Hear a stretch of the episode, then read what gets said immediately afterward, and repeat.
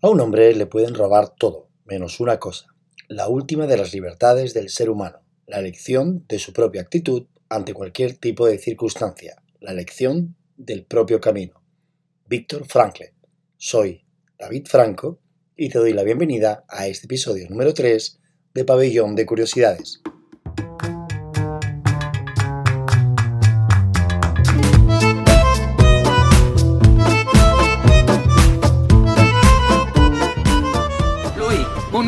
De dolor. Merece la pena por toda una vida de gloria.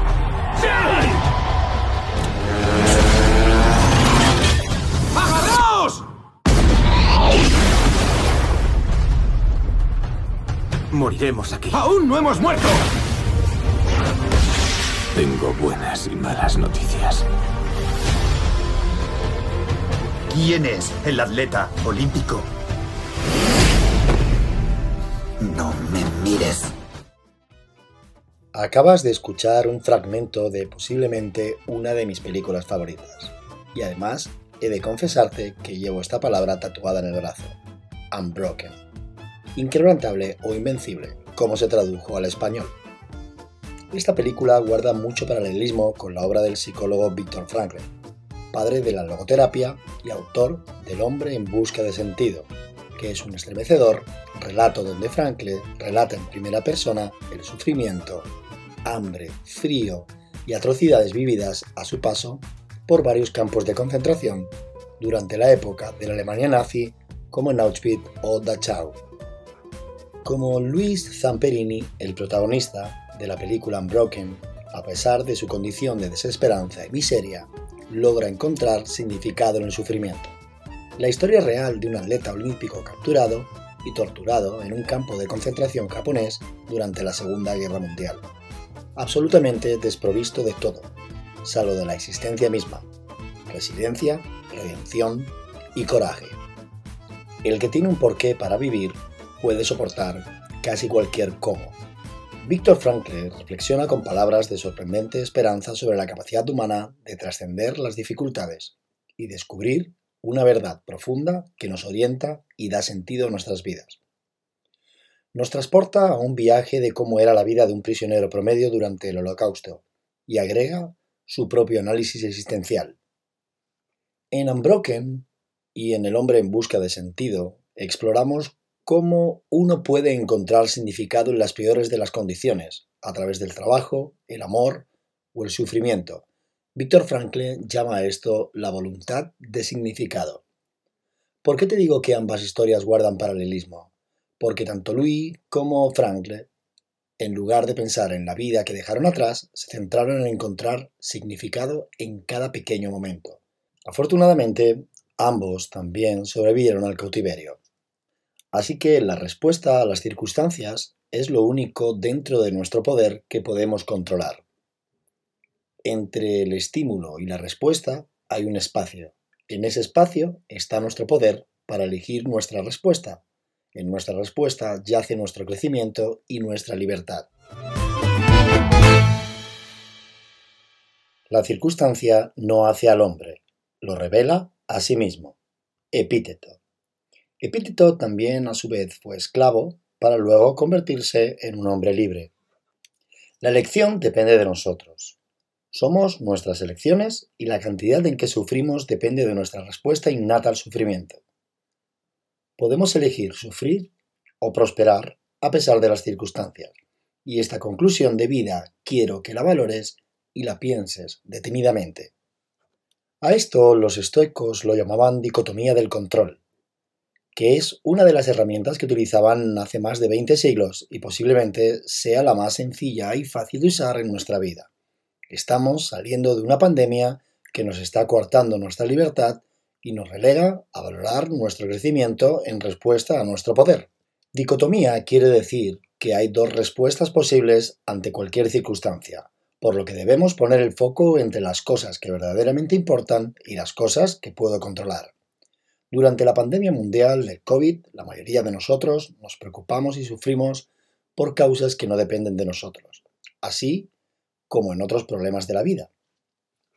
Espero que cuando salgamos de nuestro cautiverio salgamos reforzados y aprovechemos la vida que nos es dada como regalo. y vivamos según la naturaleza. Y como en Pabellón de Curiosidades quiero tratar temas y conocer las distintas dicotomías de las respuestas, te leeré un pequeño fragmento de los prejuicios de los filósofos que se halla en Más allá del bien y del mal, donde Nietzsche habla sobre antiestoicismo. ¿Queréis vivir según la naturaleza? Oh nobles estoicos, qué embuste de palabras. Imaginaos un ser como la naturaleza, que es derrochadora sin medida, indiferente sin medida, que carece de intención y miramientos, de piedad y justicia, que es feraz y estéril e incierta al mismo tiempo. Imaginaos la indiferencia misma como poder. ¿Cómo podríais vivir vosotros según esa indiferencia? Vivir no es cabalmente un querer ser distinto de esa naturaleza. Vivir no es evaluar, preferir, ser injusto, ser limitado, querer ser diferente. Y suponiendo que vuestro imperativo vivir según la naturaleza signifique en el fondo lo mismo que vivir según la vida, ¿cómo podríais no vivir así? ¿Para qué convertir en un principio aquello que vosotros mismos sois y tenéis que ser? En verdad, las cosas son completamente distintas. Mientras simuláis leer embelesados el canon de vuestra ley en la naturaleza, lo que queréis es algo opuesto. Vosotros, extraños comediantes y engañadores de vosotros mismos, Vuestro orgullo quiere prescribir e incorporar a la naturaleza, incluso a la naturaleza, vuestra moral, vuestro ideal. Vosotros exigís que ella sea naturaleza según la estoa, y quisierais hacer que toda existencia existiese tan solo a imagen vuestra, cual una gigantesca y eterna glorificación y generalización del estoicismo. Pese a todo vuestro amor a la verdad, os coaccionáis a vosotros mismos. Sin embargo, durante tanto tiempo, tan obstinadamente, con tal fijeza hipnótica, a ver la naturaleza de un modo falso, es decir, de un modo estoico. Soberbia abismal acaba infundándoos incluso la insensata esperanza de que porque vosotros sepáis tiranizaros a vosotros mismos, estoicismo es tiranía de sí mismo. También la naturaleza se deja tiranizar. No es, en efecto, el estoicismo un fragmento de la naturaleza, pero esta es una historia vieja, eterna. Lo que en aquel tiempo ocurrió con los estoicos sigue ocurriendo hoy tan pronto como una filosofía comienza a creer en sí misma. Siempre crea el mundo a su imagen. No puede actuar de otro modo. La filosofía es ese instinto tiránico mismo. La más espiritual voluntad de poder, de crear el mundo, de ser la causa prima. Puf. En fin, cuanto más leo a Nietzsche, más me estalla la cabeza. No quería despedirme hoy de ti sin antes hablar del concepto de Übermensch o superhombre, que según Nietzsche es una persona que ha alcanzado un estado de madurez espiritual y moral superior al que considera él del hombre común, capaz de generar su propio sistema de valores. Este término de superhombre o Übermensch fue usado frecuentemente por Hitler y el régimen nazi para prescribir su idea de una principal raza aria o germánica biológicamente superior, aunque es una versión liberalmente radical al concepto de Übermensch de Nietzsche. Se me han quedado muchas cosas en el tintero en este capítulo, pero como no quiero que los capítulos me queden demasiado largos, en el siguiente episodio desarrollaré un poco más varios temas que hoy hemos tratado. Y siguiendo el hilo de los nazis, quiero adelantarte que en el próximo capítulo de Pabellón de Curiosidades hablaré de la noche de los cristales rotos y de los Beatles versus Megadeth. Más dilación, me despido de ti, no sin antes darte las gracias por escucharme. Y si quieres, puedes seguir a Pabellón de Curiosidades en la cuenta de Instagram. O lo que considero mejor, que le hables y compartas con tus amigos el podcast la colaboración de todos iremos añadiendo contenido de valor.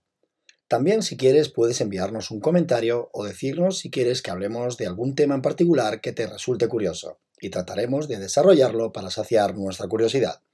Puedes enviarme tus sugerencias a pabellondecuriosidades.gmail.com Adiós amigos, nos vemos en el episodio 4 y que no se te olvide, ser feliz.